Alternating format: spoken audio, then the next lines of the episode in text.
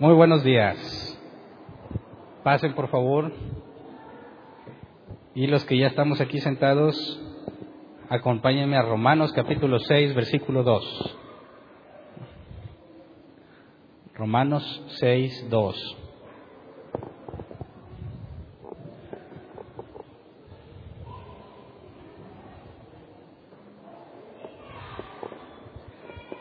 ¿Alguno de los presentes ya lo perdí en algún momento con las predicaciones? ¿Hay alguien entre nosotros que diga, sabes qué, Hernán, estoy perdido? Ya no, no perdido de que no eres salvo.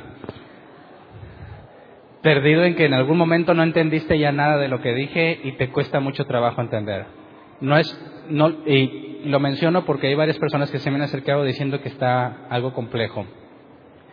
Y lo pregunto no quiero saber quiénes, no para humillarlos delante de todos, sino para poder acercarme y puntualmente aclarar las dudas, porque esto que estamos viendo es, según diría el apóstol, bueno, si suponemos que Pablo escribió a los hebreos, es el fundamento de la doctrina cristiana, son las bases fundamentales. Si no comprendemos esto, prácticamente cualquier cosa que leas en la escritura la vas a interpretar incorrectamente porque esta es la base del cristianismo bíblico, ¿verdad? Entonces, la idea es que si alguno de ustedes está batallando porque en algún momento lo perdí o no entendiste un concepto, quiero que me digas, yo, levanta tu mano para yo poder echarte el ojo y acercarme contigo y decir, a ver, vamos a aclararlo porque hay que seguir avanzando si estas doctrinas no las puedes comprender al 100% la primera vez que las oyes, porque quizás algunos de ustedes es la primera vez que las escuchan, y yo reconozco que es la primera vez que como iglesia que nos estamos metiendo en estos temas, la carta a los romanos siempre la veíamos más por encimita y la dejábamos para un curso, un curso donde profundizábamos. Y les había comentado que íbamos a profundizar aquí desde las reuniones de domingo, y de miércoles, porque también como la carta a los hebreos dice, debiendo ser ya maestros, algunos de ustedes todavía están con lechita. Y ese es un grave problema. No puedes seguir con lechita, necesitas meterte los problemas difíciles. Así que, si es la primera vez que los escuchas y, y no logras captarlos al 100%, llévate completamente gratis los audios o el video para que lo escuches una y otra vez puede que te tome tiempo, sobre todo si tú ya veniste, tú llegaste aquí con nosotros con un pre-evangelio en la cabeza, es decir, con información de cristianismo que no es bíblica, que lo tuviste guardado en tu memoria quizás por muchos años y a la hora que te encuentras con lo que la Biblia dice en la carta a los romanos, pues entras en shock porque no se parece nada a lo que te habían enseñado. Quienes vienen de un cristianismo anterior, no bíblico, y se topan con la carta de los romanos y con lo que hemos estado explicando, es lógicamente un hecho que vas a estar confundido. Así que si estás en esa situación, no te culpes diciendo no entiendo y no entiendo y por qué entonces no soy salvo, Dios no me ha abierto el entendimiento. No. En lo personal a mí me tomó varios meses entenderlo. Y yo vengo y te lo platico resumido, pero tú no sabes lo que a mí me costó en su momento aprenderlo porque el domingo que viene, ahora sí, si Dios quiere, entramos al concepto de la predestinación y es una doctrina que le podemos pensar que es muy compleja porque choca con nuestro razonamiento lógico y nos da una perspectiva de Dios que casi ningún creyente actual tiene. Tenemos la perspectiva de un Dios amoroso, de un Dios que no te hace nada eh, malo, no quiere que sufres, etcétera, etcétera. Y cuando te topas con la predestinación y las consecuencias lógicas porque Jesús dijo de Judas, este nació para perderse. Dices, no puede ser que Dios haya creado a un ser humano para que se pierda, ¿verdad? Y hasta se puede ver como algo frío y sin amor de parte de Dios, pero si tú logras entender eso, o si piensas eso, es porque no has estudiado la carta de los romanos. Entonces, toma tiempo entenderlo, masticarlo, escucharlo una y otra vez. Así que tómate el tiempo, llévate los audios completamente gratis, acércate a preguntar, no te quedes con ninguna duda. Y dices, que a veces se hace mucha fila. Bueno, los que vienen y preguntan salen de su duda y ya felices siguen avanzando. Si tú no te acercas a preguntar, te vas a quedar ahí estancado. Toda la carta a los romanos es profundo. Y si tú eres nuevo, tienes poco tiempo que vienes, no te despreocúpate un más, no es necesario que entiendas al 100%, pero te garantizo que si eres nuevo y escuch y lees a profundidad la carta de los romanos, vas a captar fácil comparado con el que ya trae ideas metidas en el cerebro. Entonces, los que están nuevecitos, ninguno me ha dicho no entiendo. Son los viejotes los que ya estaban correteados, los que se, se están confundiendo por todo lo que ya tenían en mente. Entonces, para efectos de resumir lo que hemos hablado en los últimos temas, para poder entrar al tema del día de hoy, quisiera que leyéramos el pasaje inicial. Dice, de ninguna manera, nosotros que hemos muerto al pecado, ¿cómo podemos seguir viviendo en él? Aquí el tema, bueno, sacamos el nombre del tema que se llama muertos al pecado y quisiera que hagamos un resumen breve de lo que ya hemos visto y lo que ya les he demostrado bíblicamente para poder pasar a este tema con el trasfondo correcto. Y por si alguno lo perdió en el camino, aquí agarre la onda. De forma bien resumida, esto es lo que hemos dicho. Hemos dicho tres cosas. Según la carta de los romanos, nadie es justo. La justicia es un regalo de Dios. Y el miércoles hablamos de que ahora tenemos paz con Dios. Tres cosas simples y en, el, en, un orden secuencial. Nadie es justo. Por consecuencia, todos son enemigos de Dios, ¿verdad? Nadie busca a Dios, dice Romanos 3. Tenemos malos deseos y nuestro razonamiento es depravado. ¿Se acuerdan las palabras de Jesús? El hombre tiene el libre albedrío, sí puedes decidir, pero lo que tú decides es corrupto porque tu naturaleza es corrupta al ser descendiente de Adán somos responsables de nuestro pecado. ¿Se acuerdan que abordamos el tema de la piedra inmovible y la fuerza irresistible? Y demostramos que es falso porque la Biblia jamás pone la piedra inmovible a la altura de Dios. Entonces, a pesar de que Dios no te hace pecar, sigue teniendo control de todo lo que haces. Y el pecado que tú haces es responsabilidad tuya. Vimos también que un solo pecado es suficiente para ser condenado. ¿Se acuerdan? Y lo dice literalmente, Adán con una sola transgresión fue condenado. Y abordamos, bueno, si los que dicen que la salvación se pierde porque pecas mucho, si eso fuese cierto, la Biblia nos dice que con un solo pecado es suficiente para ser condenado. Entonces, cualquier persona que asegura que la salvación se pierde y que tienes que mantenerla para no perderla, ¿cómo le hizo para dejar de pecar? Así que con un solo pecado mereces condenación. Así que abordamos este tema medio extraño que aseguran que Dios escribe en el libro de la vida a los que han de ser salvos, como lo dice la Escritura. Pero entonces pecas mucho, no poquito, porque todos reconocen que siguen pecando poquito. Pecas mucho, entonces Dios te borra, ¿verdad? Y hasta los efectos especiales les dice. Te arrepientes, te perdona, te vuelve a escribir vuelves a pecar, pierdes la salvación, te borra, y luego te arrepientes y te vuelve a escribir. De manera que te salvas o te pierdes dependiendo del último momento o la condición en la que te encontrabas cuando Jesús venga. Si andabas mal, ya estabas borrado y Jesús vino, perdiste. Si estabas en el libro, o sea, si estabas bien, Jesús vino, te salvaste. Y demostramos que si eso es verdad, entonces Dios no lo sabe todo. Dios no es omnisciente. ¿Por qué razón un Dios omnisciente que lo sabe todo escribiría en el libro a alguien que él sabe que no va a salvarse? O al revés, ¿por qué Dios no escribiría a alguien que a fin de cuentas sí se va a salvar? Si eso sucede, entonces estamos diciendo que cuando la Biblia dice que Dios ya lo sabe todo, miente. Así que pensar que Dios reacciona según lo que tú haces es una contradicción bíblica porque eso implicaría que Dios no tiene la más mínima idea de lo que va a pasar y simplemente reacciona a lo que tú haces.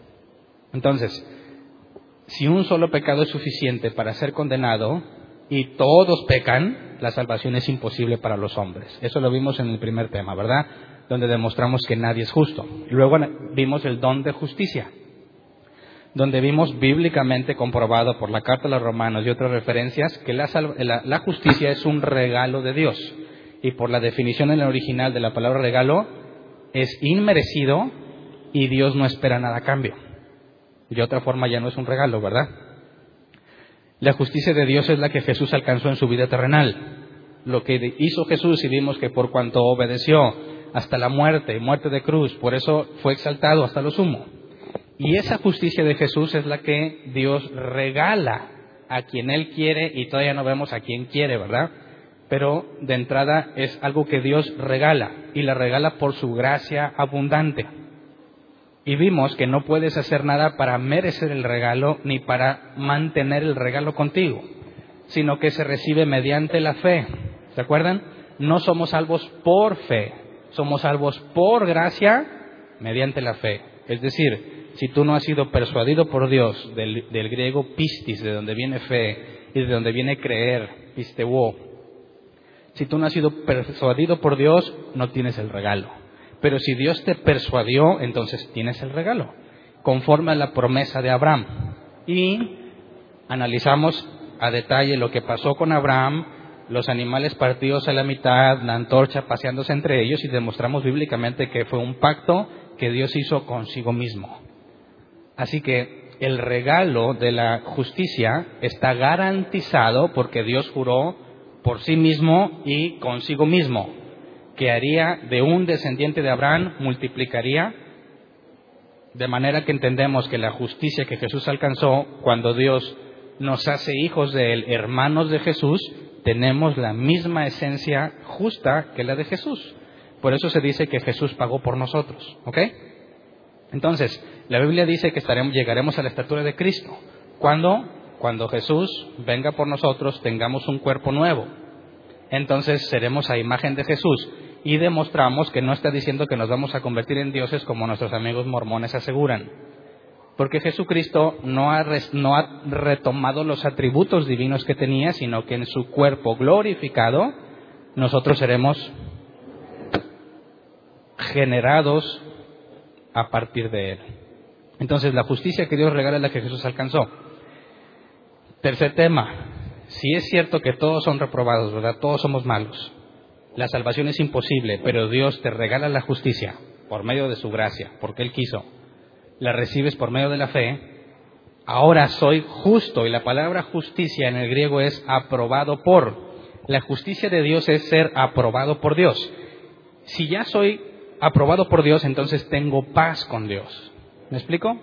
Y eso es lo que vimos en el último tema. Tenemos paz con Dios. Y la carta de los romanos dice que Dios demuestra su amor para con nosotros en que siendo aún pecadores, Cristo murió por nosotros.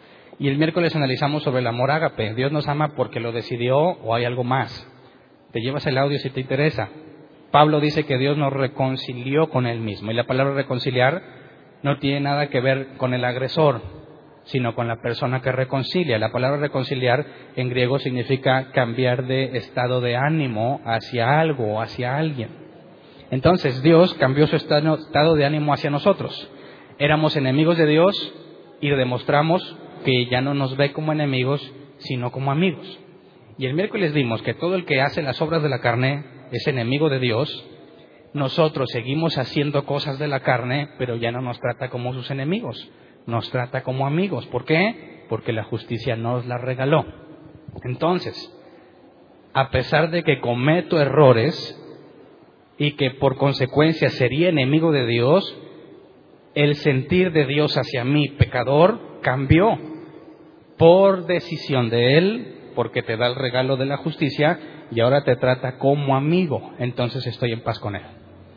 Y esa es la razón por la cual nos acercamos confiadamente al trono de la gracia. Decíamos, si realmente la salvación se pierde, con un solo pecado eres condenado, peco. ¿Con qué confianza me acerco a Dios si ya perdí mi salvación? ¿Por qué Dios habría de perdonarme si ya no soy salvo?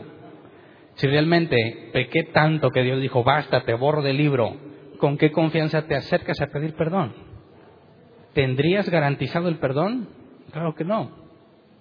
Porque si ya no eres de Dios, ya no estás en su lista, la Biblia dice que Dios disciplina a los que ama y está reservada para los hijos. Si tú fuiste borrado de ahí y quieres regresar, sería imposible. Porque solo a los que Dios ama, a sus hijos, solamente a ellos los disciplina. De manera que tú seguirías sin disciplina, jamás te arrepentirías de lo que haces. Entonces nuestros amigos que enseñan, que la salvación se pierde se contradicen a sí mismos cuando le piden perdón a Dios, ¿no? Porque dicen, no, pues Dios ya me borró. Entonces, pues, oh Dios, dame otra chance, Dios. Ándale. Y están tan seguros que Dios lo perdonó que parecen de los de nosotros, ¿verdad? Están, o cuando oran están seguros que Dios lo va a perdonar, aunque no hay garantía alguna de que Dios los va a perdonar.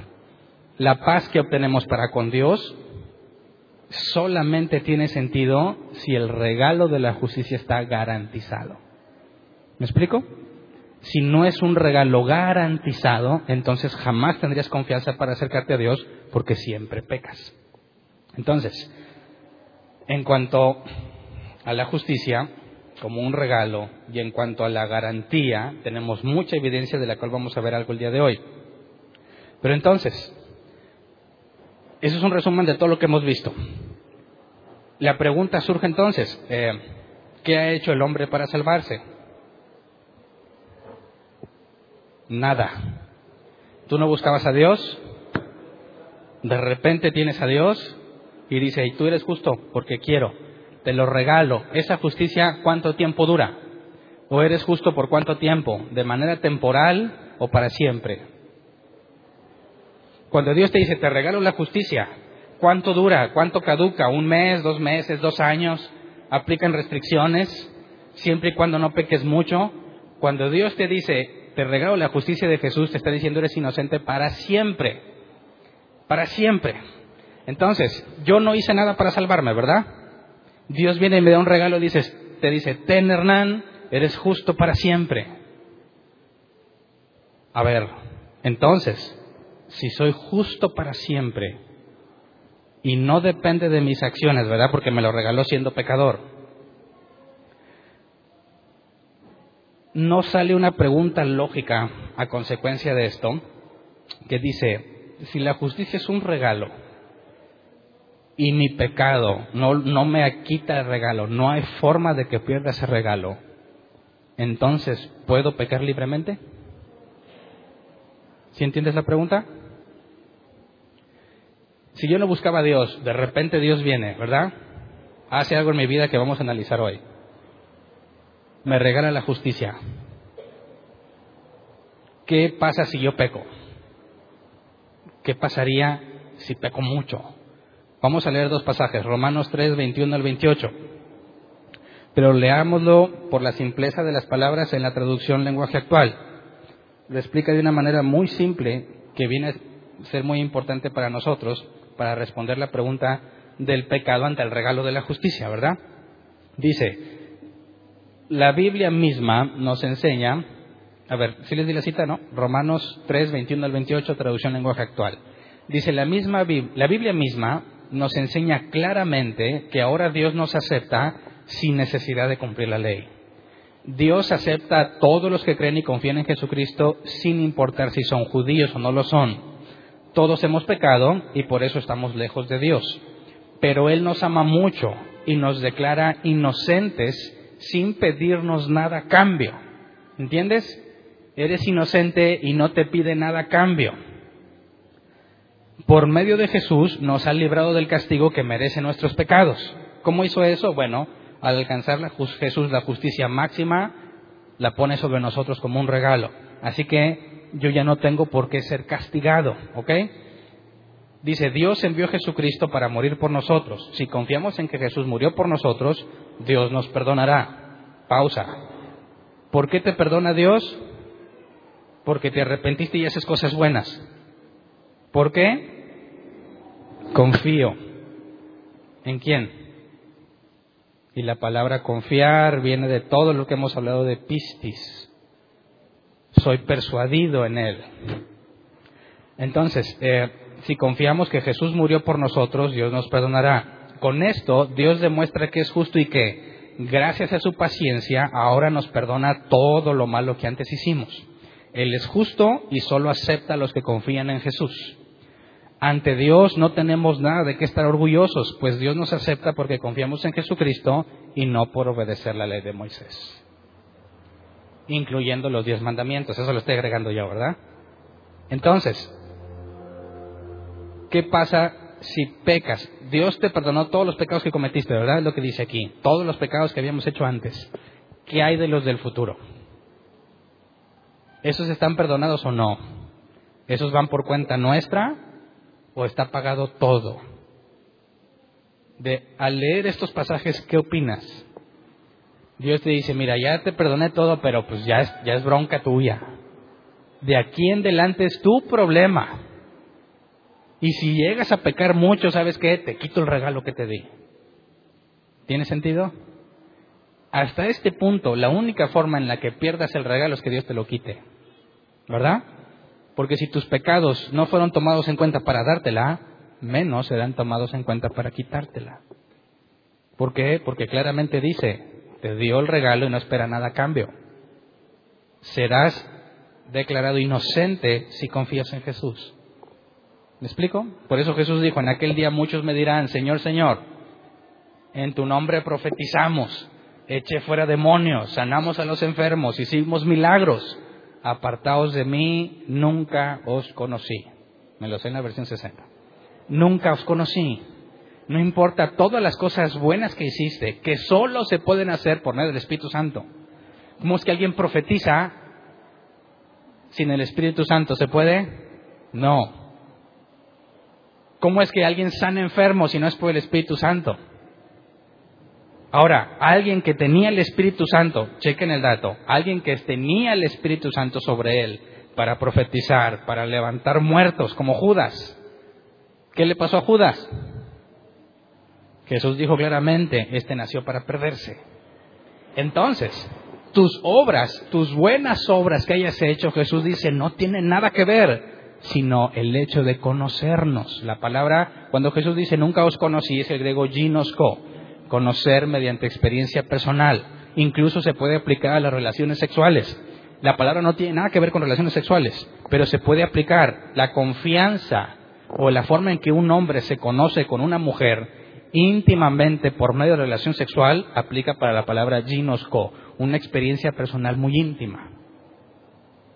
Entonces Jesús dice, ustedes hicieron todo eso bajo el poder del Espíritu Santo, pero nunca los conocí. Apartaos de mí, hacedores de maldad. Entonces, si, si, tú dijeras, no, yo la mantengo y mis buenas obras me mantienen, tienes un problema con ese pasaje. Porque ¿quién de aquí puede cumplir toda esa lista? ¿Quién de aquí dice, bueno, está bien, pero mira, yo sí echo fuera los demonios, ando a los enfermos, resucito muertos, profetizo? Aún así, la salvación, el regalo que Dios dio, no está basado en eso. Tienes que conocer a Dios. Si tú confías en Jesús, eres declarado inocente. Punto. Otro pasaje.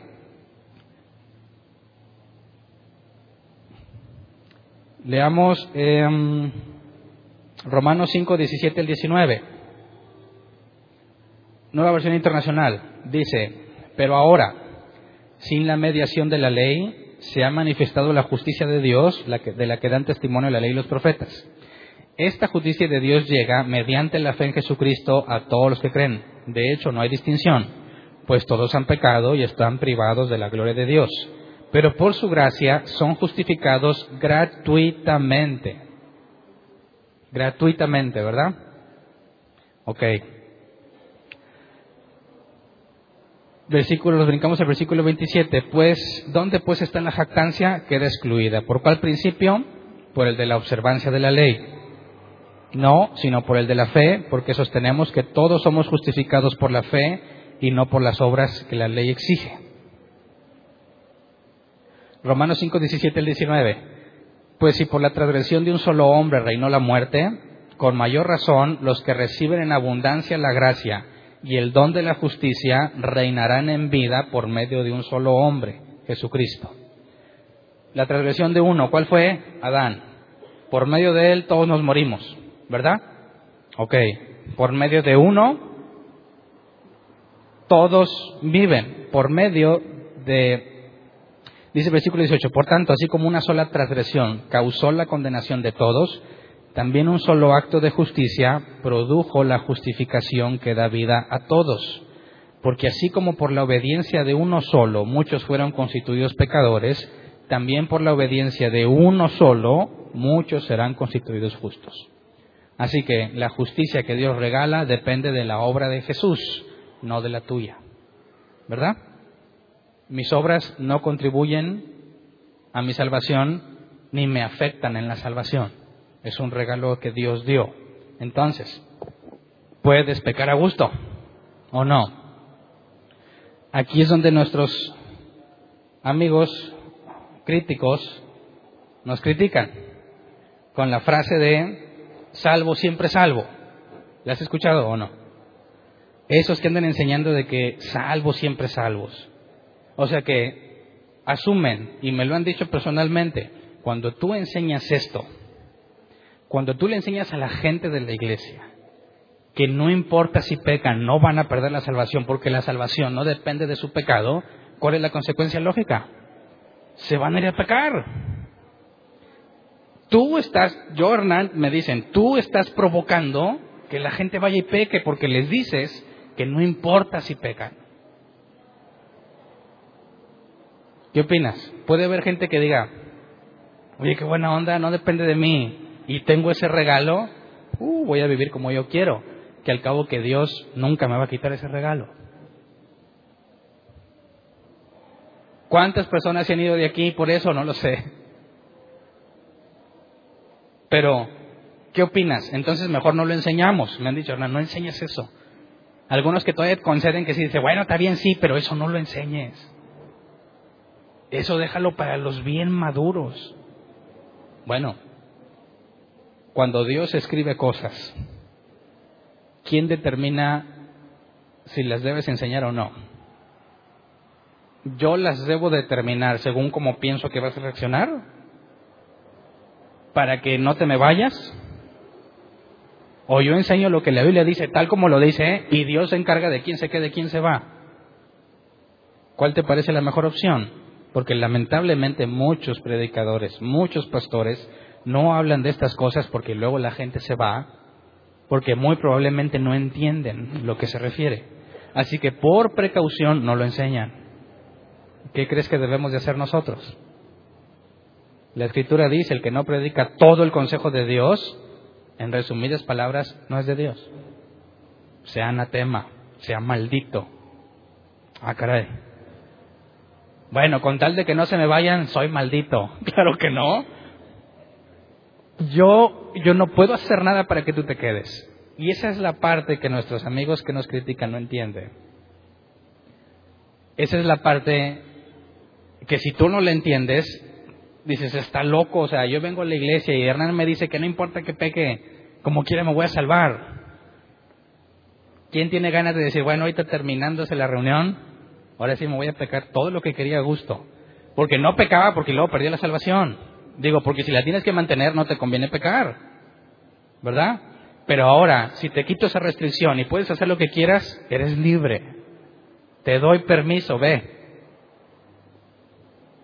No, ahí van a desgarrar las vestiduras los críticos que nos oyen. Fíjate encima hasta dónde llega la insolencia de Hernán. No nada más les enseña eso, sino que los invita a irse a pecar.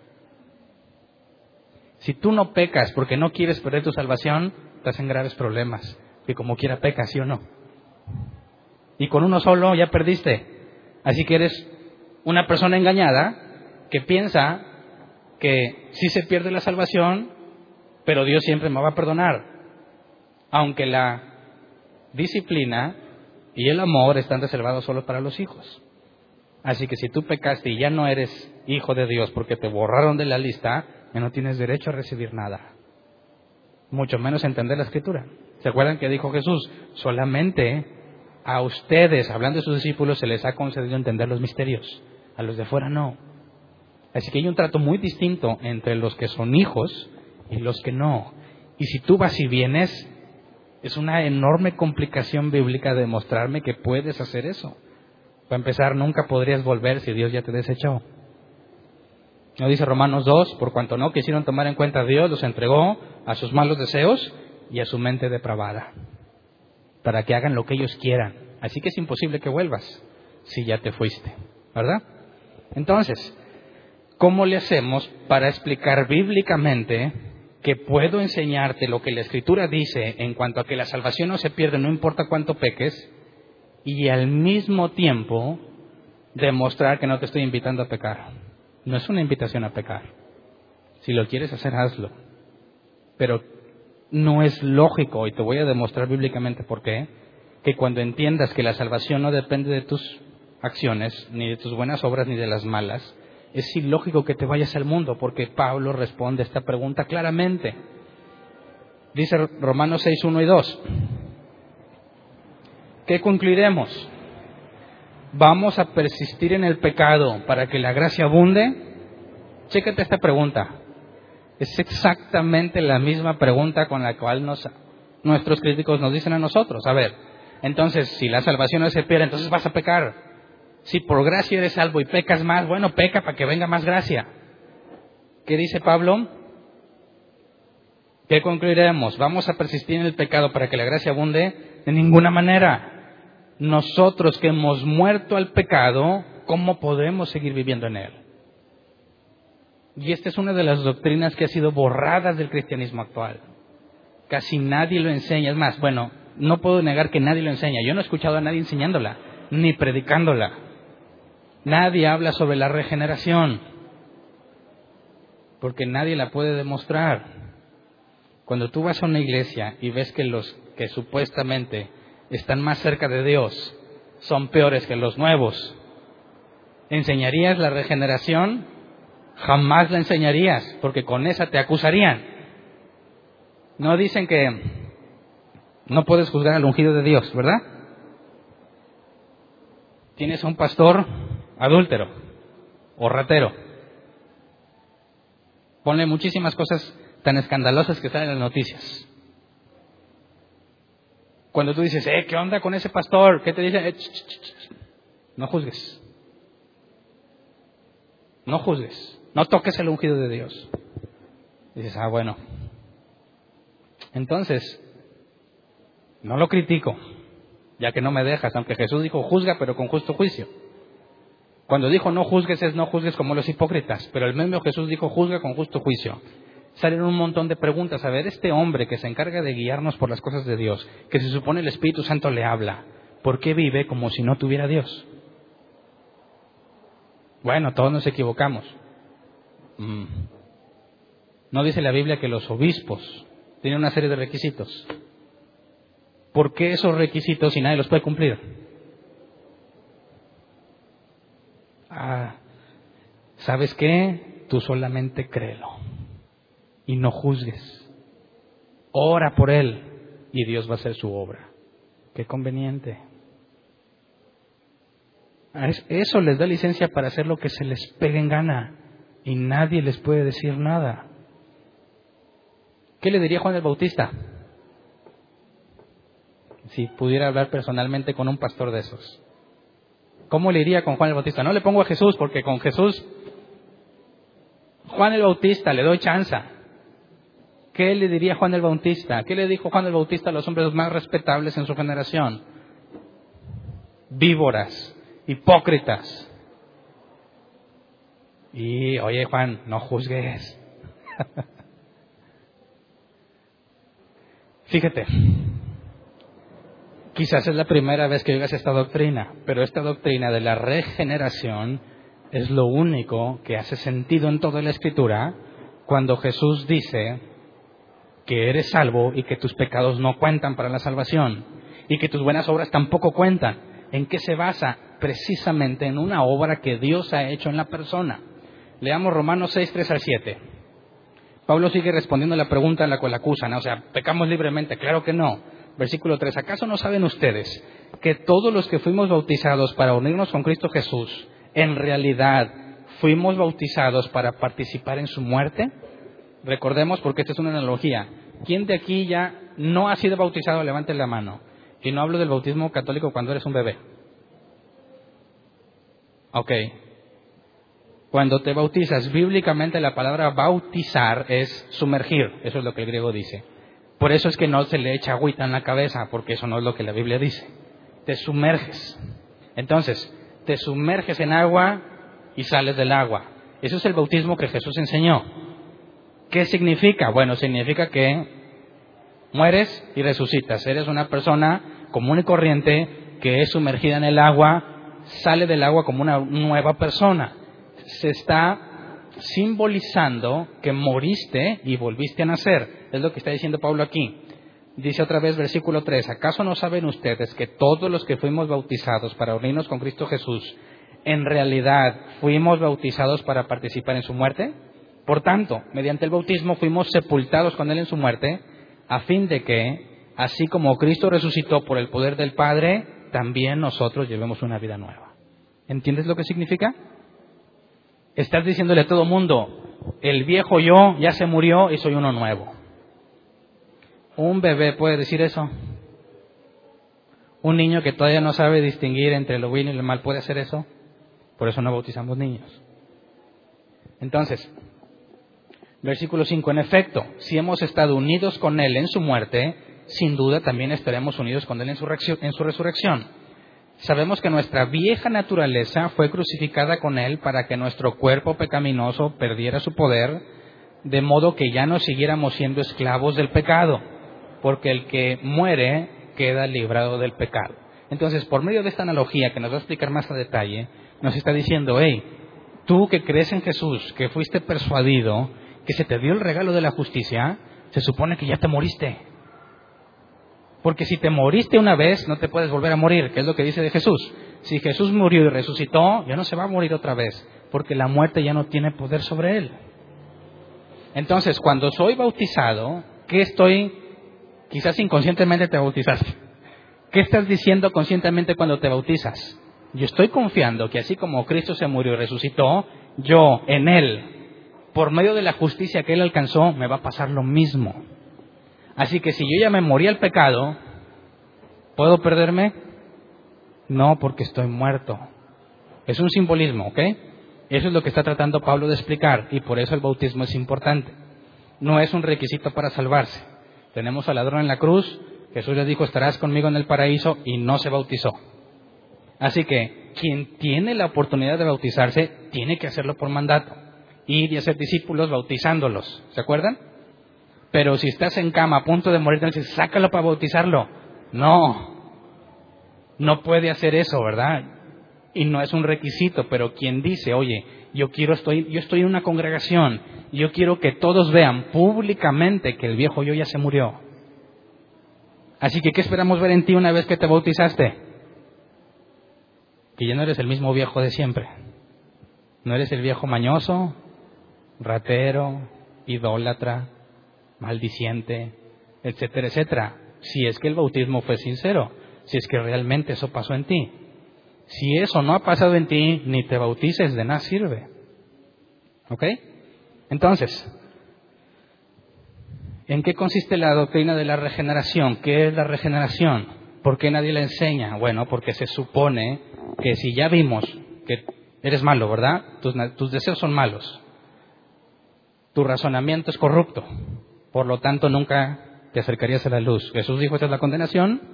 La luz vino al mundo, pero los hombres, por sus malas obras, amaron más las tinieblas. Ok, ¿cómo le hago entonces para estar con Dios? Dios te dice, te regalo la justicia, pero yo sigo siendo el mismo. Me dice, ah, yo soy justo. Entonces, si yo sigo siendo exactamente el mismo, me voy a ir a pecar. Pero, si algo pasa en mí y nazco de nuevo, ya no soy la misma persona, ya no me interesa lo que antes hacía, ahora soy una nueva criatura y busco cosas distintas. Leamos lo que Jesús dijo. ¿Qué tan importante es esto? Juan 3, del 1 al 8, nueva versión internacional. Había entre los fariseos un dirigente de los judíos llamado Nicodemo.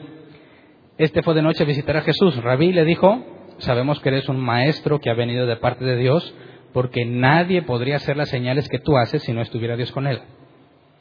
De veras te aseguro que quien no nazca de nuevo no puede ver el reino de Dios, dijo Jesús. ¿Cómo puede uno nacer de nuevo siendo ya viejo? preguntó Nicodemo. ¿Acaso puede entrar por segunda vez en el vientre de su madre y volver a nacer? Yo te aseguro que quien no nazca de agua y del Espíritu no puede entrar en el reino de Dios, respondió Jesús. Lo que nace del cuerpo es cuerpo, lo que nace del Espíritu es Espíritu. No te sorprendas que te haya dicho, tienen que nacer de nuevo. El viento sopla por donde quiere y le oye silbar. Y aunque ignoras de dónde viene y a dónde va, lo mismo pasa con todo el que nace del Espíritu. Entonces, según Jesús, si tú no naces de nuevo, no puedes ver el reino de Dios. Es imposible que Dios le dé el regalo de justicia a alguien sin que lo hagan nacer de nuevo. ¿Por qué? Porque es imposible, te voy a dar evidencia bíblica. Pero de entrada, si tú tienes el regalo de justicia, necesariamente tuviste que nacer de nuevo, porque el regalo de la justicia te hace inocente para siempre. Pero si no naciste de nuevo, de nada serviría porque no puedes ver el reino de Dios. Así que si realmente eres inocente para siempre, tuviste que nacer de nuevo. ¿Me explico? Ahora, ¿qué es este nuevo nacimiento? ¿En qué momento se aplica? Primero quisiera aclarar, dice que tienes que nacer de agua y del Espíritu, ¿verdad? Y hay muchas posibles eh, interpretaciones de ese pasaje. Quizás el, agua es pues el líquido amniótico que cuando naces pues hay agua, ¿no? Entonces se refiere a que naces físicamente y también del Espíritu. Pero ¿quién de aquí volvió a nacer físicamente? Nadie, ¿verdad? Entonces dices, ah, y eso no aplica, porque tengo que hacerlo de nuevo. No puedo nacer otra vez del agua físicamente hablando, porque es imposible, es lo que Nicodemo dijo. No puedo volver a entrar al vientre de mi madre. Ahora, ¿a qué se refiere? Hay una posible referencia que es la con la que yo estoy de acuerdo. Jesús le habla a un maestro, ¿verdad? Es Nicodemo, experto en la ley. Lo que le está hablando, Nicodemo lo tiene que entender. Hay quienes dicen, cuando habla del agua es porque te bautizas. Pero a este punto Jesús no enseñó nada sobre el bautismo. No tendría ningún sentido hablarle a Nicodemo del bautismo porque no hay nada del bautismo todavía. ¿A qué se refiere? Vayamos a Ezequiel 36, 24 al 28. Hay una profecía dada en Ezequiel que era muy relevante para Nicodemo y también para nosotros. Dice, Ezequiel 36, 24 y 28, los sacaré de entre las naciones, los reuniré de entre todos los pueblos y los haré regresar a su propia tierra los rociaré con agua pura y quedarán purificados. Los limpiaré de todas impurezas, todas sus impurezas e idolatrías. Les daré un nuevo corazón y les infundiré un espíritu nuevo. Les quitaré ese corazón de piedra que ahora tienen y les pondré un corazón de carne. Infundiré mi espíritu en ustedes y haré que sigan mis preceptos y obedezcan mis leyes. Vivirán en la tierra que les di a sus antepasados y ustedes serán mi pueblo y yo seré su Dios. Habla de dos elementos aquí. El agua para limpiarte y el Espíritu Santo.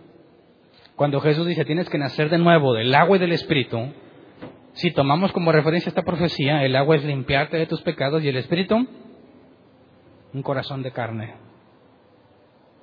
La palabra lev, mente, hombre interior.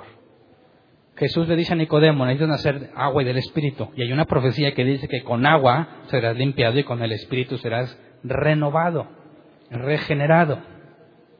Entonces, ¿se acuerdan cuando vimos que los discípulos o nos o resolvimos la pregunta, ¿en qué momento los discípulos fueron salvos? En los tres años de ministerio que estuvieron con Jesús, nunca, hasta que recibieron el Espíritu Santo.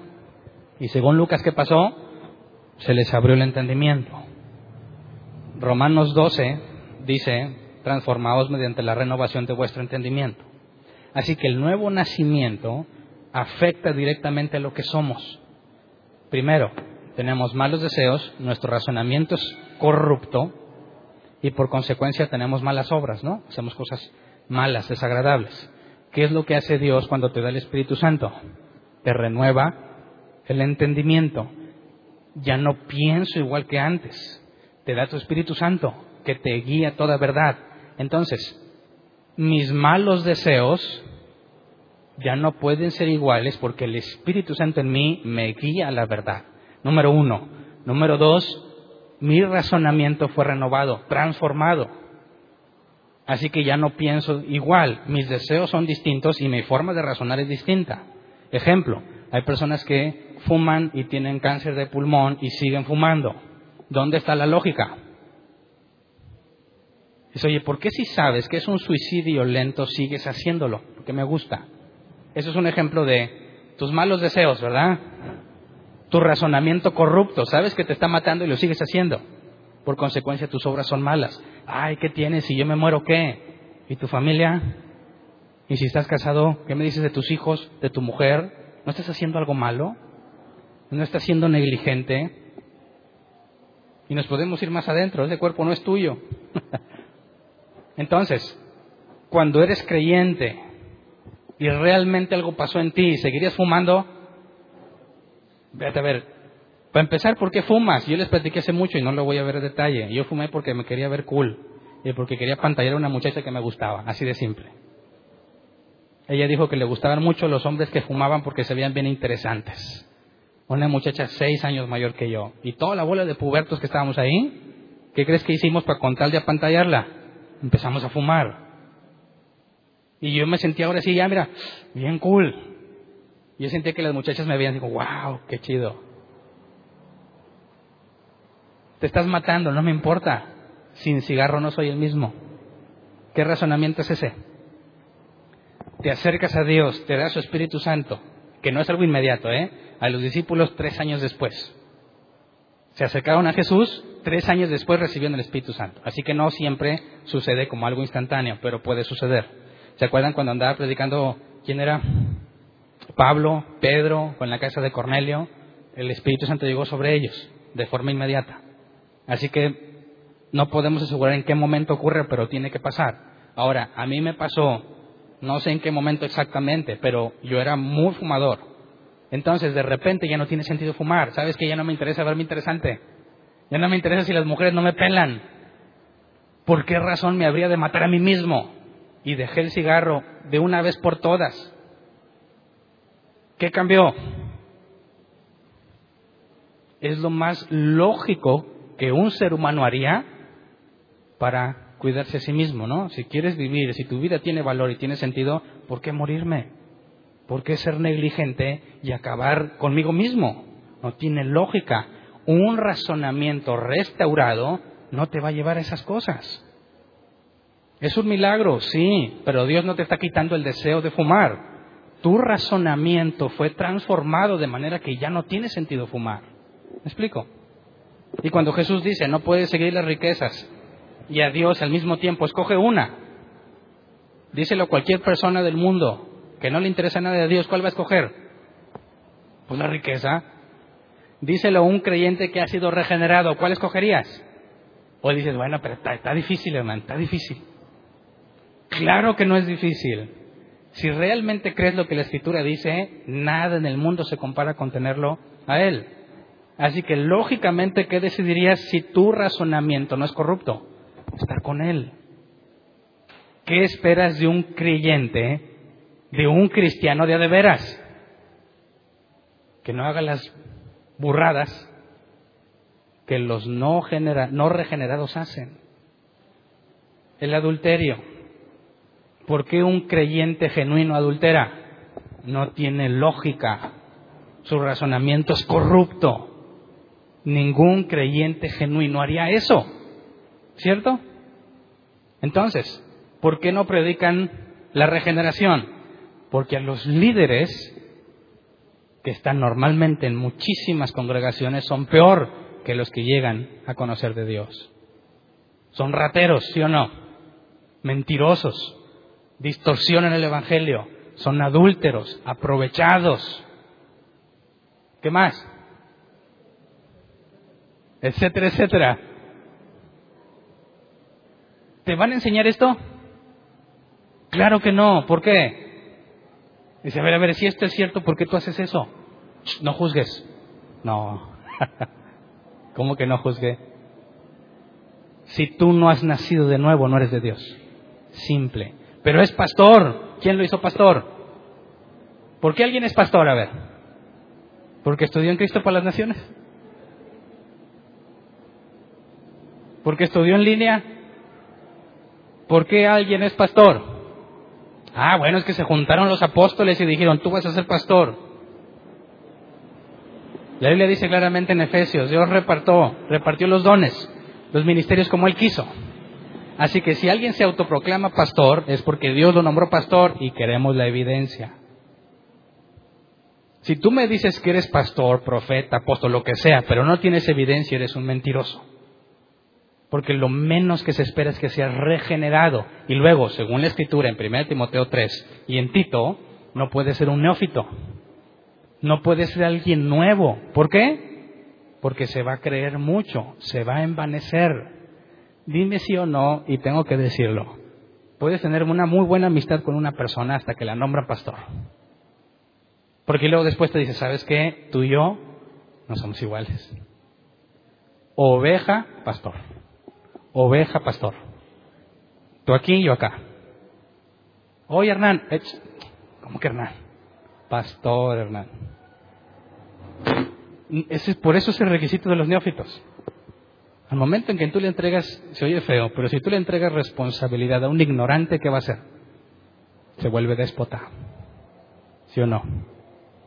Si le entregas responsabilidad a alguien sabio, se humilla, se hace humilde. ¿Cuál es la razón por la cual le dices a alguien eres pastor y se va por las nubes? Que es un ignorante. Alguien que no ha sido regenerado.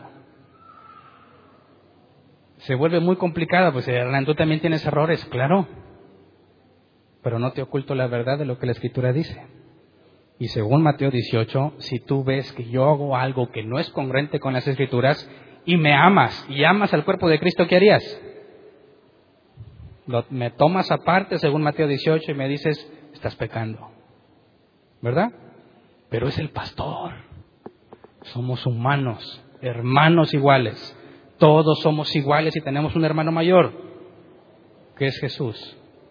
Así que puedes decirle a un pastor que está mal, si lo amas deberías hacerlo.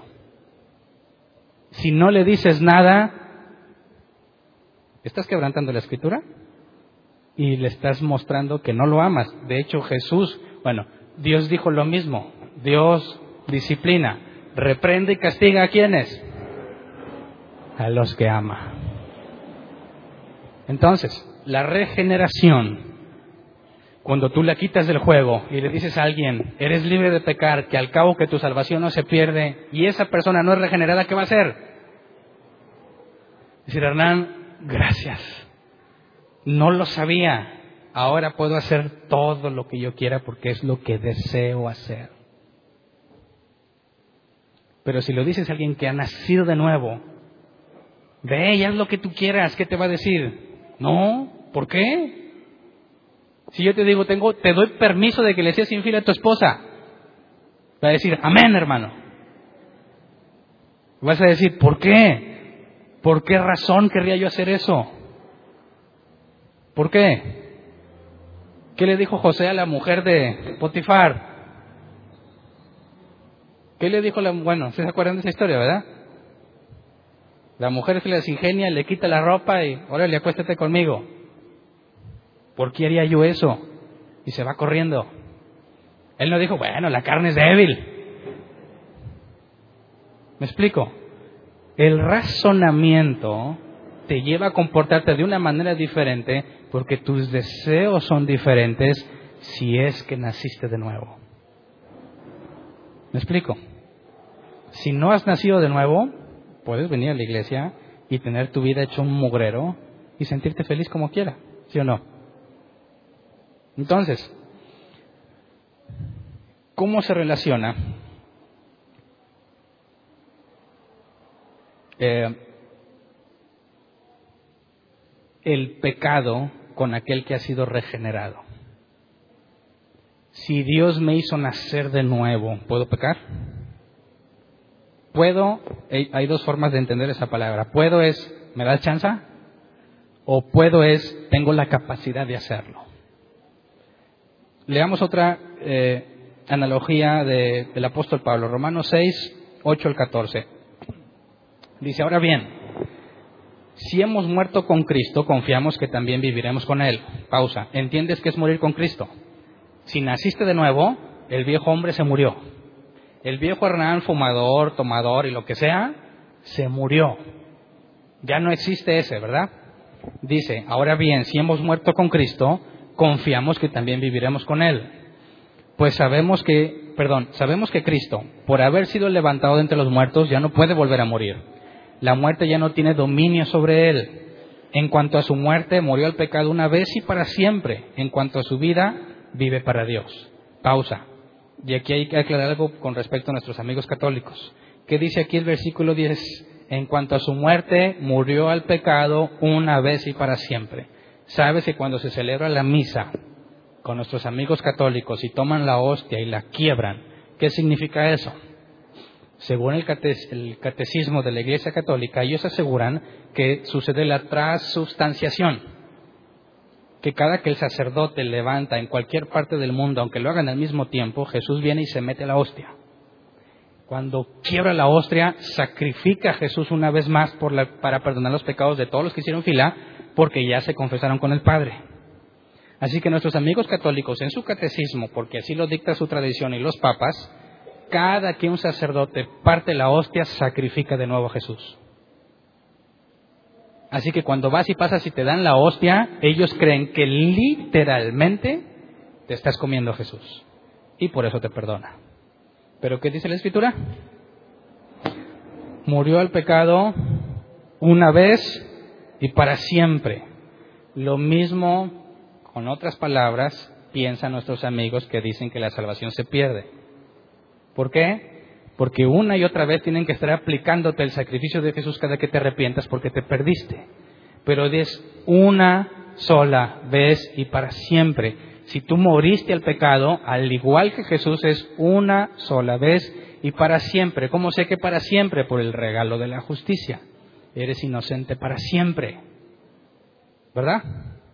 Sigamos leyendo, versículo 11. De la misma manera, también ustedes considérense muertos al pecado, pero vivos para Dios en Cristo Jesús.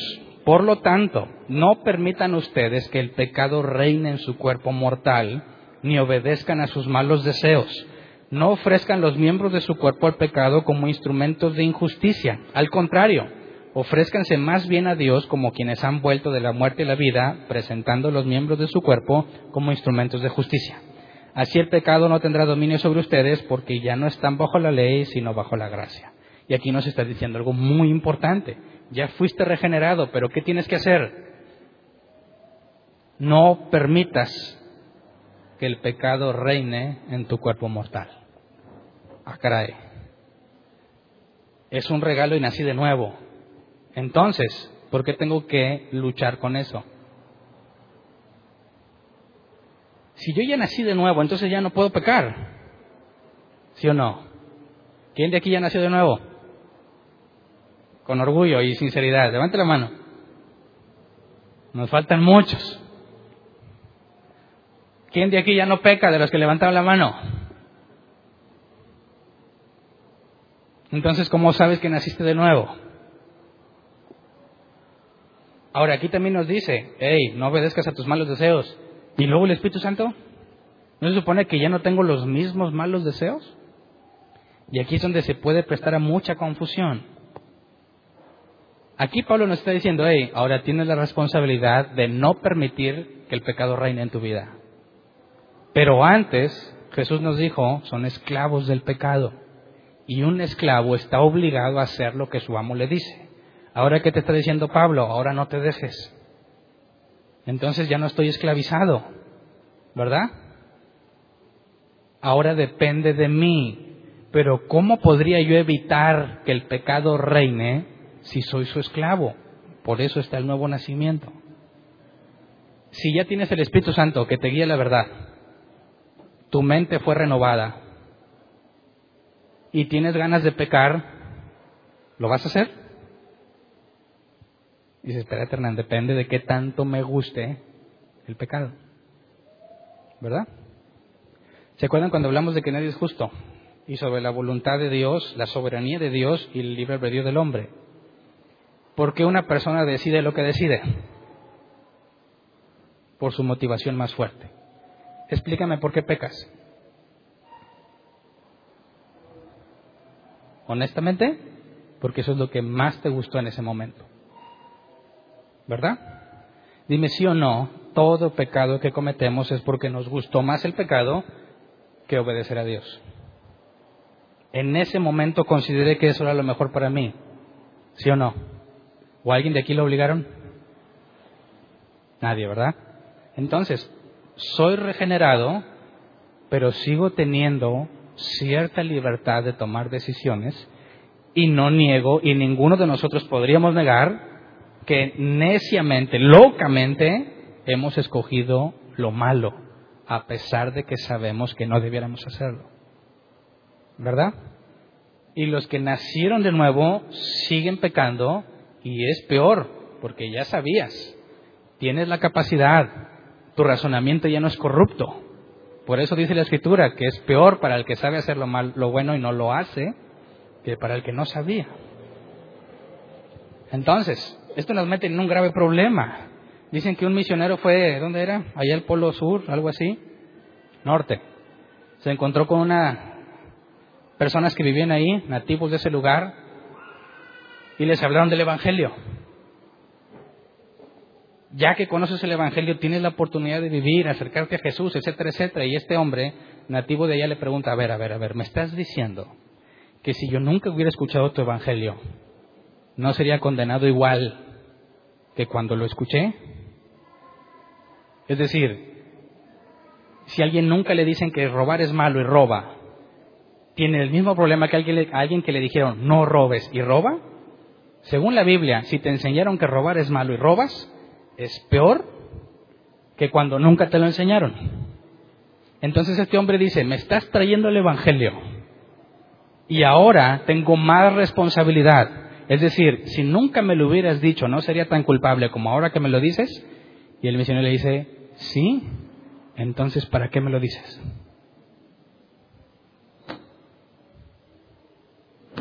No es lo que muchos no creyentes les dicen, oye, vente, acércate a la iglesia. Ay, mira, no van a creer que haga esto, ni esto, ya no puedo hacer esto, ni esto. ¿Para qué? ¿Verdad? ¿Qué pasa cuando naces de nuevo?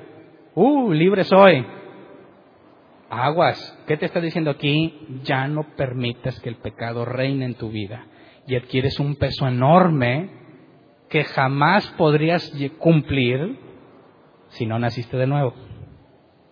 Entonces, aquí es donde quiero separar muy bien dos conceptos, la regeneración y la santidad. ¿Qué es la santidad? A mí me, da mucha pena ajena cuando le pregunto a los cristianos qué es santidad. Y peor cuando le preguntas a los pastores o a los líderes. ¿Qué es la santidad? Te dicen ausencia de pecado. El que ya no peca es santo. Y cuando te dice sean santos es porque no debes de pecar. Mentira. Es una de las mentiras más graves que puedes escuchar. Santidad viene del griego agios, apartado para. No tiene nada que ver con el pecado. Una persona santa peca, claro. Entonces, ¿por qué es santa? Porque fue apartada para. Dios dijo, estos son santos. ¿Por qué? Si siguen pecando, son santos porque Dios los apartó para Él. ¿A quién le dio el don de la justicia? Ya levantaron varias manos aquí, ¿verdad? ¿Y por qué a ti? Bueno, entonces lo resolveremos el próximo domingo. ¿Por qué a ti? Pero, cuando te da el regalo, te está diciendo, mira, todos en el mundo son iguales, menos tú. Y baile de otro regalo a alguien, el mismo regalo de la justicia se lo da a otro también. Tú eres apartado, tú vas a saber esto, los demás no. Y se lo va dando a quien él quiere, y ya veremos bíblicamente qué pasa. Por eso no nos vamos a meter hoy en eso, pero está siendo un grupo que está apartado de todos los demás por el regalo que les concedió. Así que, cuando eres regenerado, no significa que no tienes pecado. Cuando eres regenerado, tus deseos cambian, tu mente es renovada y por consecuencia mis obras pero sigue habiendo pecado. Entonces empieza el proceso de santidad. Sin santidad nadie verá al Señor. Entonces, ¿cómo explicamos esto? La santidad conlleva una responsabilidad. La regeneración no, tú no la pediste y es instantánea. En el momento en que Dios quiere regenerarte, te regenera.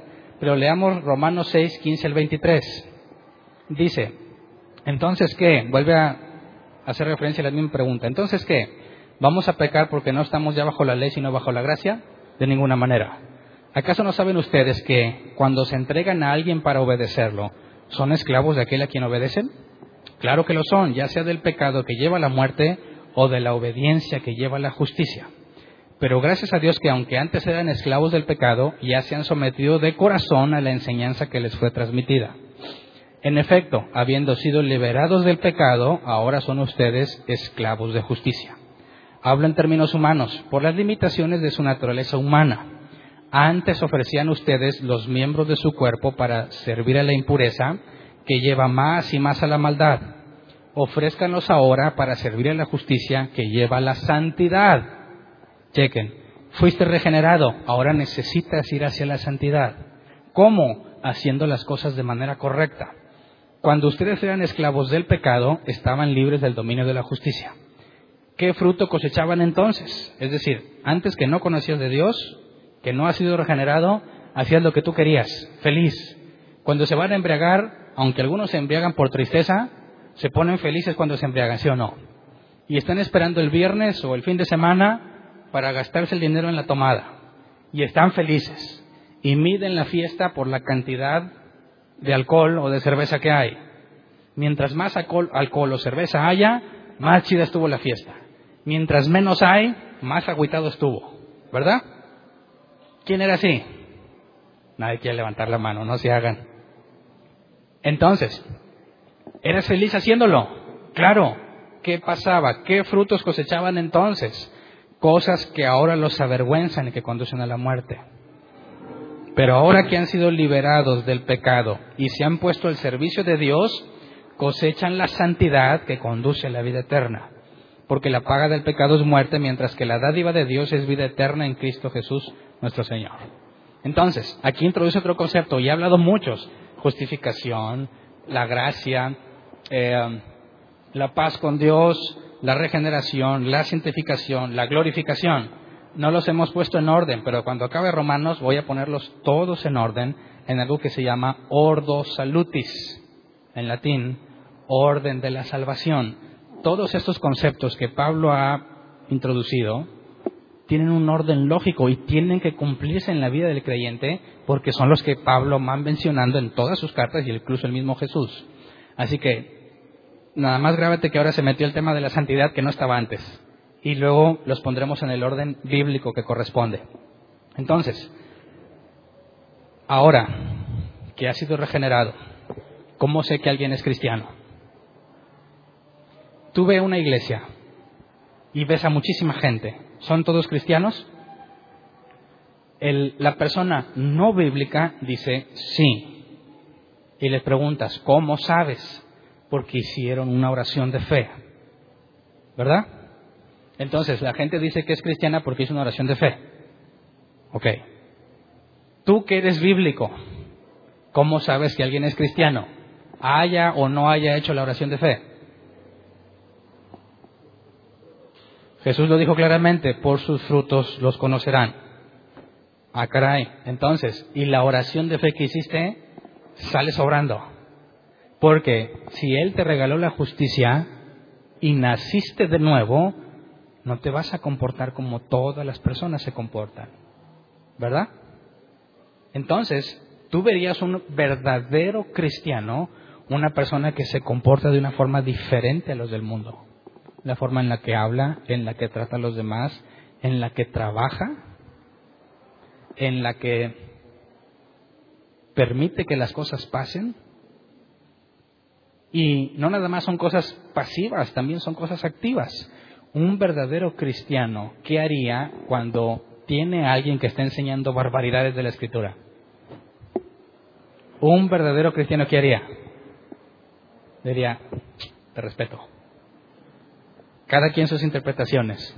No, porque el segundo mandamiento es ama a tu prójimo. Y si lo amas, ¿lo dejarías engañado? ¿Verdad que no?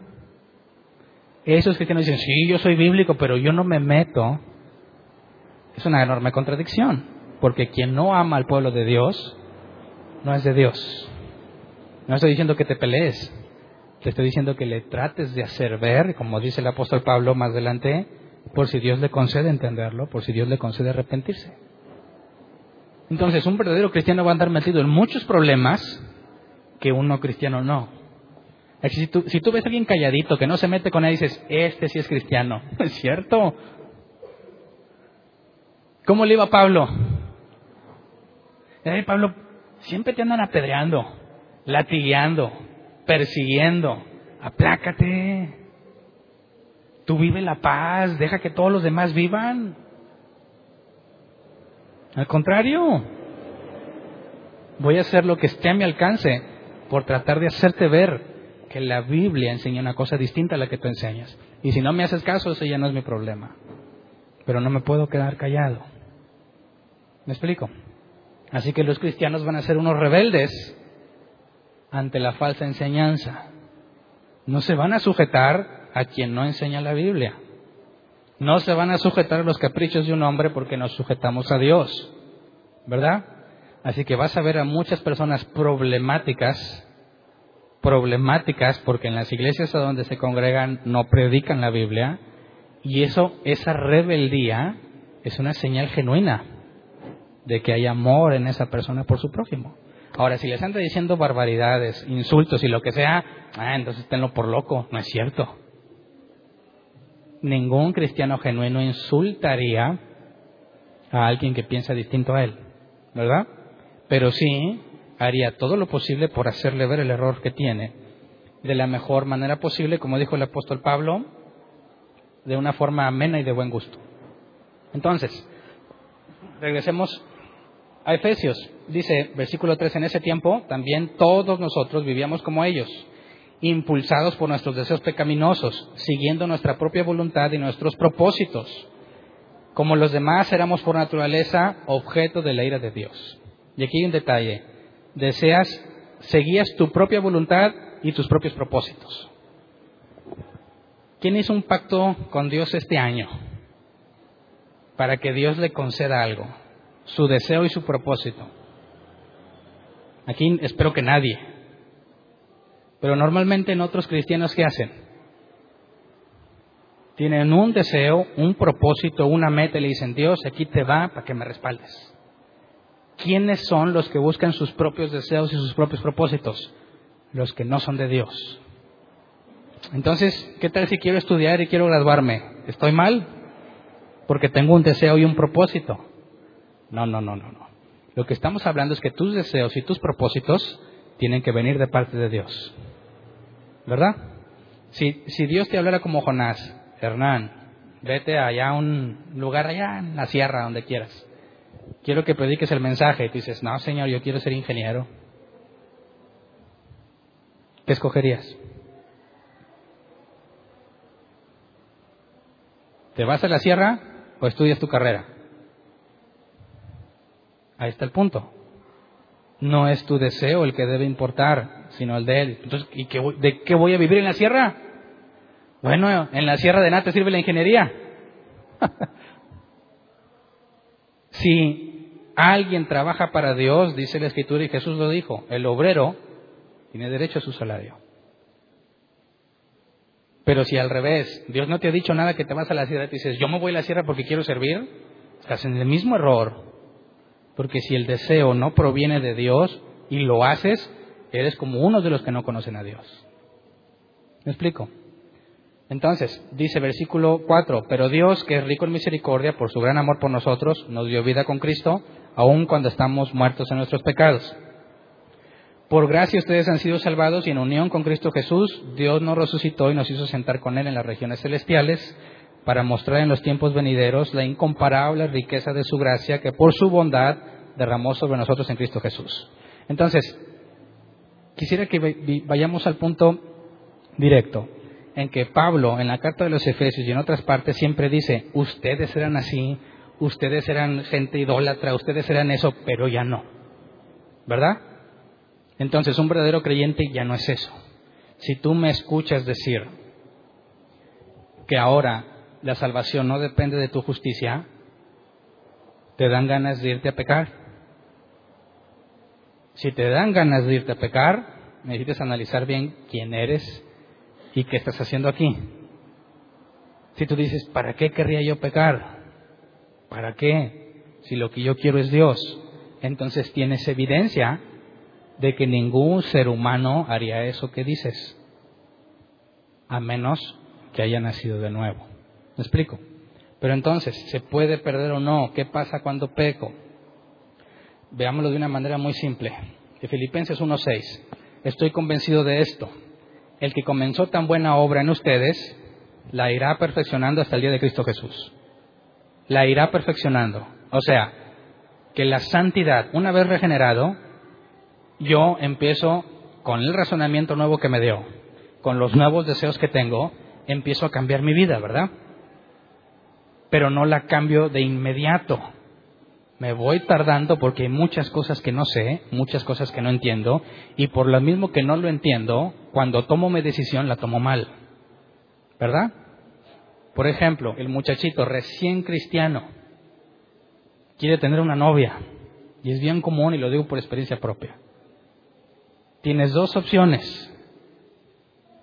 ¿Es de Dios la muchacha o no? Y los muchachos batallan mucho con esas decisiones, ¿verdad? ¿Es cristiana o no es cristiana? Olvídate que el yugo desigual y todo eso. Ahorita no lo metamos en el juego. Ok. ¿Qué hago, Hernán? Me han dicho. Es que no es cristiana. Pero a lo mejor la convenzo. Honestamente, si tú naciste de nuevo y entiendes que es el nuevo nacimiento, sería lógico pensar, no, quitemos el amor y los sentimientos un momento, hablemos del razonamiento. Sería lógico pensar que podrías ser feliz con una persona que no le interesa en lo más mínimo Dios, cuando se supone que Dios es lo más importante para ti? ¿Cuál es el punto en común en el cual trazarían las metas en su vida? No hay. ¿Verdad?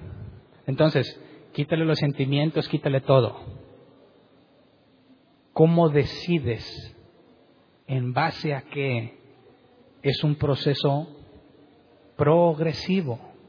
Porque el muchacho dice, sí, no me importa, mira, yo sé que se va a convertir y se meten con la muchachita. La muchachita que no entiende nada de Dios y que vive como todos los demás, pasado cierto tiempo se va a querer acostar con él. ¿Sí o no? Eso es lo normal y ser virgen es una vergüenza. Y el muchachito que quiere hacer lo que a Dios le agrada, ¿cuánto tiempo se mantendrá firme cuando su novia le insiste que se acuesten? ¿Podrá mantenerse firme? No. Yo no he conocido, no dudo que los haya, yo no he conocido ningún muchacho que permanezca firme ante eso. Por eso Pablo le dijo a Timoteo, huye de las pasiones juveniles. Porque si las enfrentas, no vas a poder. Con las mujeres es distinto. La mujer le puede estar regando, rogando al muchacho y lo puede mandar a la gorra. Pero que un hombre le esté diciendo a la muchacha, ándale, ándale, ándale. Y luego los ves ahí casados. Batallando en cosas que no deberían de batallar. Viviendo unas vidas miserables. Echándose la culpa uno al otro. ¿Por qué decidiste eso? Ah, pero ¿qué pasa si pasa el tiempo? Y dice, está bien. Yo puedo sentirme atraído por una persona, pero yo sé que mis deseos pueden ser malos. ¿Cierto? Así que no voy a descartar esa idea, porque el hecho de que esa persona no conozca a Dios ahorita no significa que nunca lo va a conocer. Pero mi razonamiento, conforme voy avanzando en el conocimiento de Dios, yo puedo decir, ok, ¿sabes qué? Me interesa conocerte como amiga, lo que sea. Nunca voy a entablar una relación hasta que vea que Dios tiene algo contigo. Y si esa persona Dios la trajo para ti, esa persona va a llegar a los pies de Dios, ¿sí o no? Así que no te estoy diciendo que los cristianos dicen, no, quítate pecador, mundano. No. Sino que sus decisiones serían muy distintas y empezarías a tratar a la persona con la precaución de asegurarte que es Dios quien está trayendo a esa persona para acá y que es Dios quien te quiere con esa persona. Y dejas que pase el tiempo y tratas con él y vas a empezar si realmente hay algo entre ustedes o no. Y ahí la gran mayoría de los casos el asunto se acaba. ¿Verdad? Pero si esa persona no ha avanzado en el conocimiento de Dios, no tiene experiencia con Dios, sus decisiones, siendo un neófito, un nuevecito, le van a traer muchos problemas, pero conforme pase el tiempo, sus decisiones van a ir cambiando, porque ya la ha regado mucho. ¿Entiendes el proceso de santidad? Eres regenerado. Ahora puedes empezar a trabajar en la santidad, en ser apartado para Dios, porque Dios me va a ir preparando, va a ir trabajando en mí hasta que llegue a la estatura de Jesús. Pero ese día va a, va a llegar hasta que tengas el cuerpo nuevo, o sea, nunca vas a acabar mientras estés aquí con vida. Efesios 4, 11 al 13. Él mismo constituyó, constituyó unos apóstoles, a otros profetas, a otros evangelistas y a otros pastores y maestros. ¿Para qué? A fin de capacitar al pueblo de Dios para la hora de servicio, para edificar el cuerpo de Cristo. De este modo, todos llegaremos a la unidad de la fe y del conocimiento del Hijo de Dios, a una humanidad perfecta que se conforma a plena estatura de Cristo. ¿Para qué Dios me nombró a alguien pastor? para que tú te parezcas más a Jesús. ¿Para qué un apóstol? ¿Para qué un evangelista? Para que te parezcas más a Jesús gradualmente. ¿Me explico? Ah, entonces el pastor ya se parece. Claro que no. También se tiene que ir preparando para parecerse cada vez más a Él. Entonces, cuando vemos que en una iglesia dicen está llena de hipócritas y ese hace peores cosas que los que están afuera, ¿cuál es la conclusión bíblica? Que no son de Dios, aunque asistan a una iglesia aunque hayan hecho una oración de fe, no son de Dios. Porque Jesús dijo al árbol, se lo conoces, lo conoces por sus frutos. Si no hay evidencia, bueno, ¿qué pasa si soy tentado? Yo quiero hacer las cosas bien y soy tentado en algo que me gusta mucho.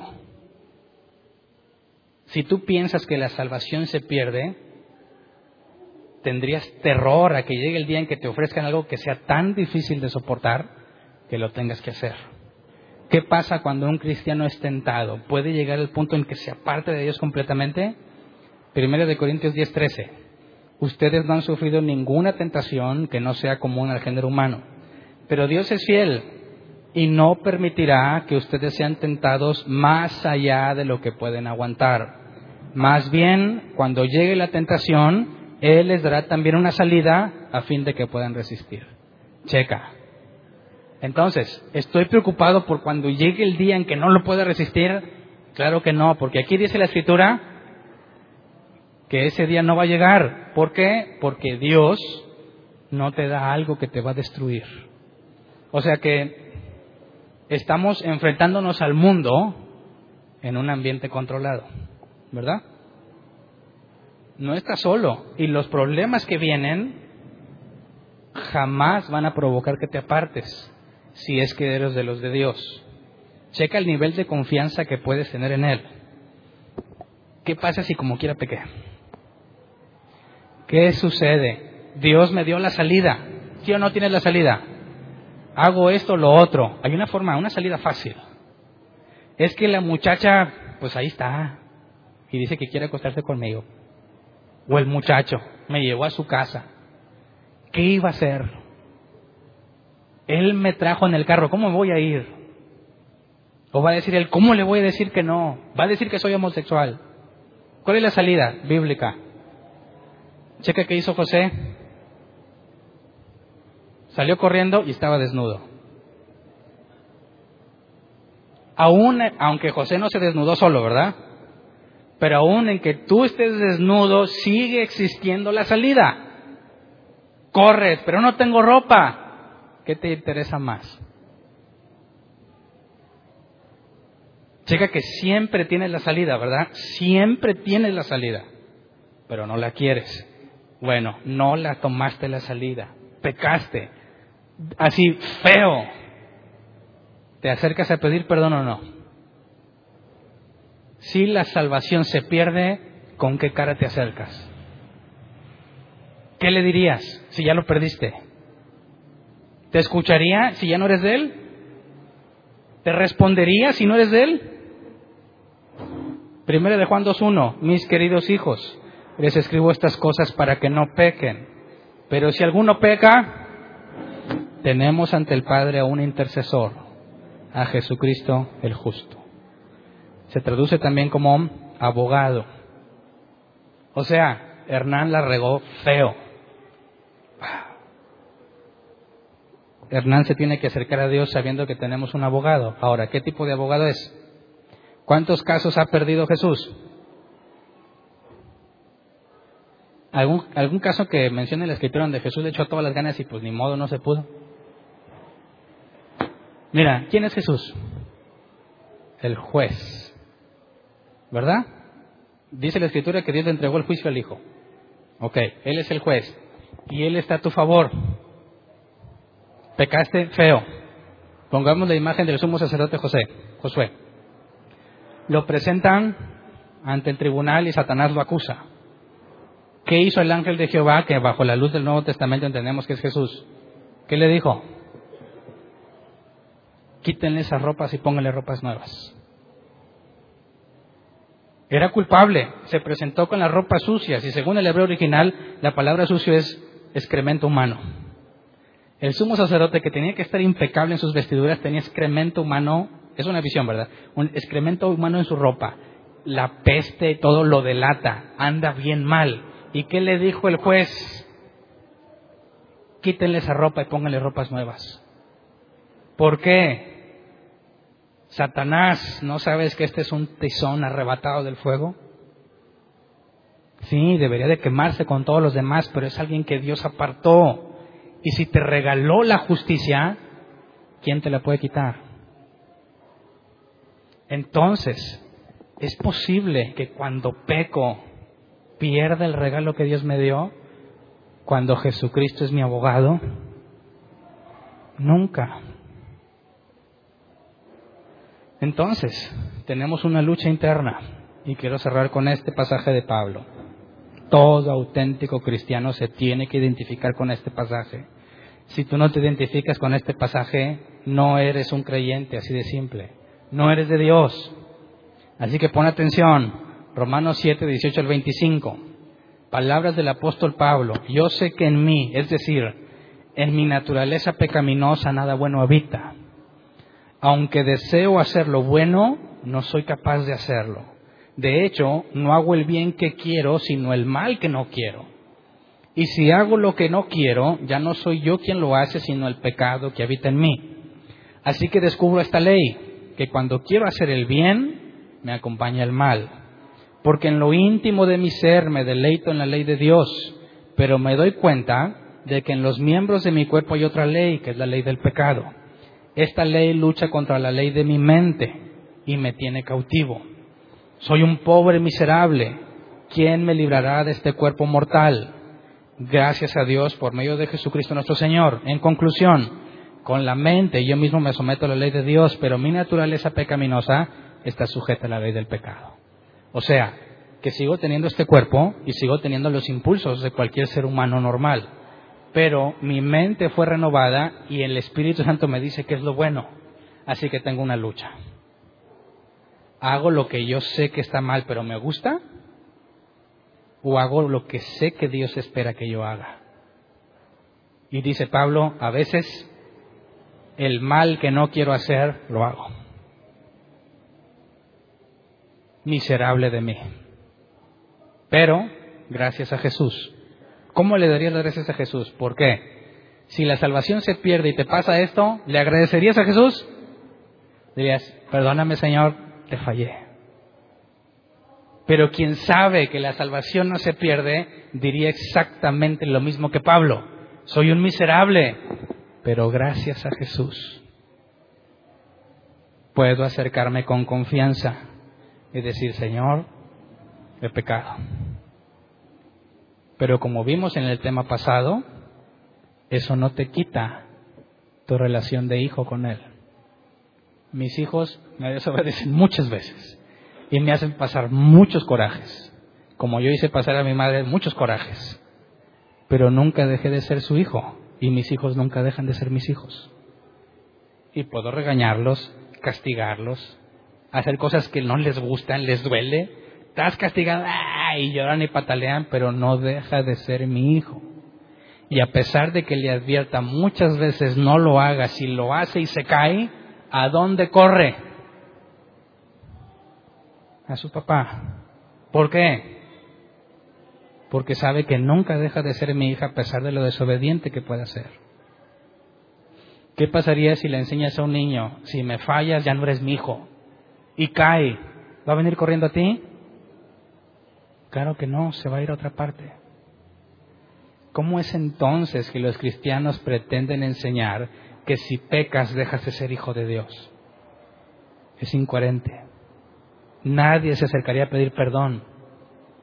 Pero si el regalo está garantizado y si la santidad es un proceso gradual, yo me acercaré diciendo, Señor, perdóname, cámbiame para no cometer este mismo error. Pero ¿sabes qué? Sigo consciente de que voy a cometer nuevos errores. Pero ese no es el problema, porque Él, aún por medio de los errores, me enseña y me da sabiduría. Así que la única forma en la que me puedo acercar a Dios, leamos Judas 1.24, al único Dios, nuestro Salvador, que puede guardarnos para que no caigan y establecerlos sin tacha y con alegría ante su gloriosa presencia. ¿Qué está diciendo Judas? Y no es el Iscariote, ¿eh? ¿Qué está diciendo Judas, hermano de Santiago? ¿Y Santiago el hermano de quién? De Jesús. ¿Qué está diciendo Judas? Dios nuestro Salvador que puede guardarnos para que no caigamos y establecernos sin mancha y con alegría. Él se va a presentar a sí mismo una iglesia sin mancha y sin arruga, porque Él mismo la limpia. Yo hago mi mejor esfuerzo porque el Espíritu Santo está en mí y a veces hago cosas que yo sé que están mal, pero puedo acercarme confiadamente a Dios y decirle, Señor, he fallado, cámbiame. Según de Timoteo 1:12, por ese motivo padezco sufrimientos, pero no me avergüenzo porque sé en quién he creído y estoy seguro de que tiene poder para guardar hasta aquel día lo que le he confiado. Mi confianza no está basada en mí, está basada en su fidelidad. ¿Verdad? Dice Romanos 8, 1 a 2, por tanto ya no hay ninguna condenación para los que están unidos a Cristo Jesús. Pues por medio de Él, la ley del Espíritu de vida me ha librado de la ley del pecado y de la muerte. ¿Ya no hay qué? Este versículo solo debería de bastar para acabar con el debate de que la salvación se pierde, ¿sí o no? Para los que viven mediante el Espíritu, y ese es el tema que vamos a analizar el miércoles, que es vivir en el Espíritu no hay ninguna condenación para los que están unidos a Cristo Jesús. No voy a ser condenado. Y si peco, abogado tengo para con el Padre. ¿Me explico? Entonces, ¿me voy a pecar libremente? Claro que no, porque fui renovado. Entonces, los que dicen, salvo, siempre salvo, ¿qué le decimos? Amén. Ay, entonces se van a ir a pecar. Los que gusten ir a pecar, váyanse. No hay ningún problema. ¿Qué me demuestras cuando hagas eso? Aquí lo dice literalmente para que vean que no me lo estoy inventando. Primero de Juan 2, 3 al 6. ¿Cómo sabemos si hemos llegado a conocer a Dios? Si obedecemos sus mandamientos. El que afirma lo conozco, pero no obedece sus mandamientos es un mentiroso y no tiene la verdad. En cambio, el amor de Dios se manifiesta plenamente en la vida del que obedece su palabra. De este modo sabemos que estamos unidos a Él. El que afirma que permanece en Él debe vivir como Él vivió. Entonces, cada que predicamos esto, y la gente que dice, uh, Hernán ya me dio permiso y se va a pecar, le damos gracias a Dios. ¿Por qué? Porque ese era una cabra loca confundida. Se decía cristiano, pero acaba de demostrar que no que es un mentiroso. ¿Verdad? Entonces, ¿se pierde o no se pierde? El próximo domingo que veamos la predestinación es el tiro de gracia. Te he dado muchísima evidencia de que no se pierde, pero cuando entendamos la predestinación, ya no hay ningún lugar a dudas de que es imposible que si Dios te hizo nacer de nuevo y te dio su Espíritu Santo y te sostiene con su gracia y no te pone tentación que no puedas soportar. Y si no la soportas y pecas, abogado tienes para con Jesús. Y no hay ninguna condenación para ti, entonces qué locura es enseñar que la salvación se pierde. Los únicos que van a seguir congregándose aquí, esforzándose por hacer las cosas bien, a pesar de que saben de que eso no cuenta para su salvación, son los que han nacido de nuevo. Y esos son los que queremos aquí. ¿Te ofende esta enseñanza? Hernán, estás echando a perder a la gente. Si es así, este no es el lugar correcto para ti. Aquí hablamos de lo que la escritura lo dice. Y si no te gusta, estás en problemas porque lo vamos a seguir enseñando. Ay de nosotros si no predicamos todo el consejo de Dios. Entonces, ¿andas en pecado? ¿Estás tomando decisiones que sabes que son incorrectas? ¿Estás en situaciones que no deberías estar viviendo? Eres responsable y tienes la capacidad de salir de ahí. Ahora pongo el peso de la responsabilidad en tus manos. Ya sabes. Si antes no sabías era distinto, ahora ya sabes. Como quieras, quieres seguir viniendo. Como quiera, vale la pena seguir buscando a Dios y leyendo en la Biblia aunque nos ponga semejantes trapeadas. En eso consiste. No, no necesitamos una iglesia donde lo que dice que es correcto es lo que yo hago. Necesitamos una iglesia donde nos dice, esto es lo correcto y no lo estás haciendo. ¿Sí o no? ¿Sí o no? ¿Cuál de las dos iglesias quieres? En la que te dicen, eso que estás haciendo está bien. O en la que te dicen, esto es lo correcto y lo estás haciendo mal. ¿Cuál prefieres?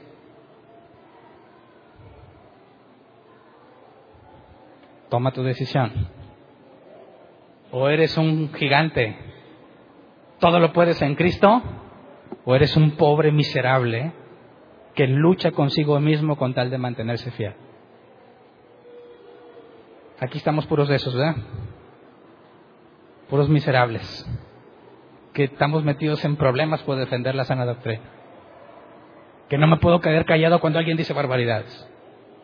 Que tengo que estudiar para encontrar la mejor manera de explicar. Que tengo muchos problemas en mi persona que tengo que eliminar porque he decidido mal. Que tengo que leer y orar todos los días para poder estar lleno de las cosas de Dios y decidir correctamente. ¿Quién vive en pura paz y felicidad?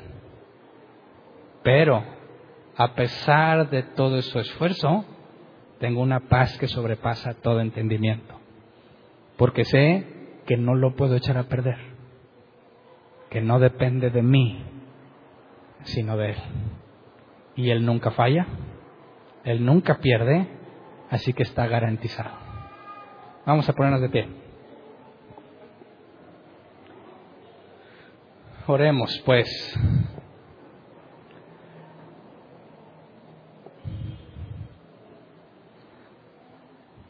Acerquémonos confiadamente al trono de la gracia.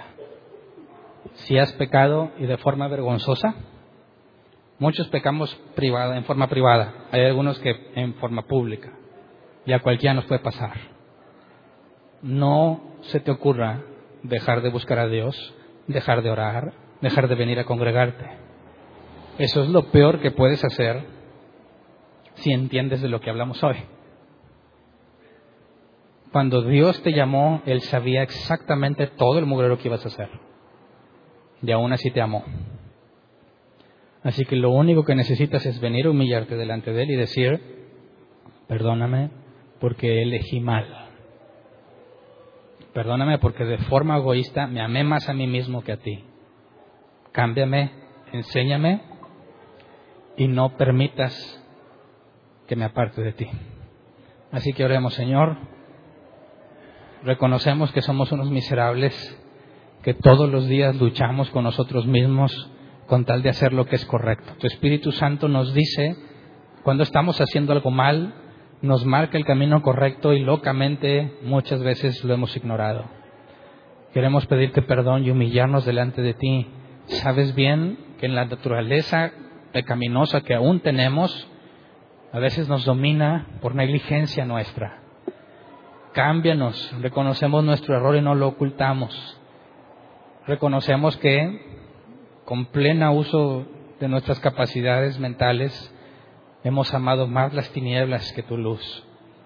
Pero acudimos a ti, que eres fiel, que aunque yo sea infiel, tú no dejas de ser fiel. Tú nos has dado una promesa garantizada, Señor, de que cada día nos perfeccionarías hasta que nos parezcamos más a Jesús. Así que vengo a pedirte, venimos a pedirte que nos cambies, que quites los malos deseos que nos llevan a pecar, que pongas de una manera más contundente en nosotros la necesidad de buscarte, de leer tu palabra, de orar todos los días, de estar en comunión constante contigo para cuando llegue el momento de la tentación saber decir que no. Jesucristo nos enseñó a decir, Señor, no nos expongas a tentación, sino líbranos del mal. Sabemos que ante la tentación podemos ceder, así que concédenos estar apartados de las tentaciones. Concédenos huir antes de que estemos en problemas.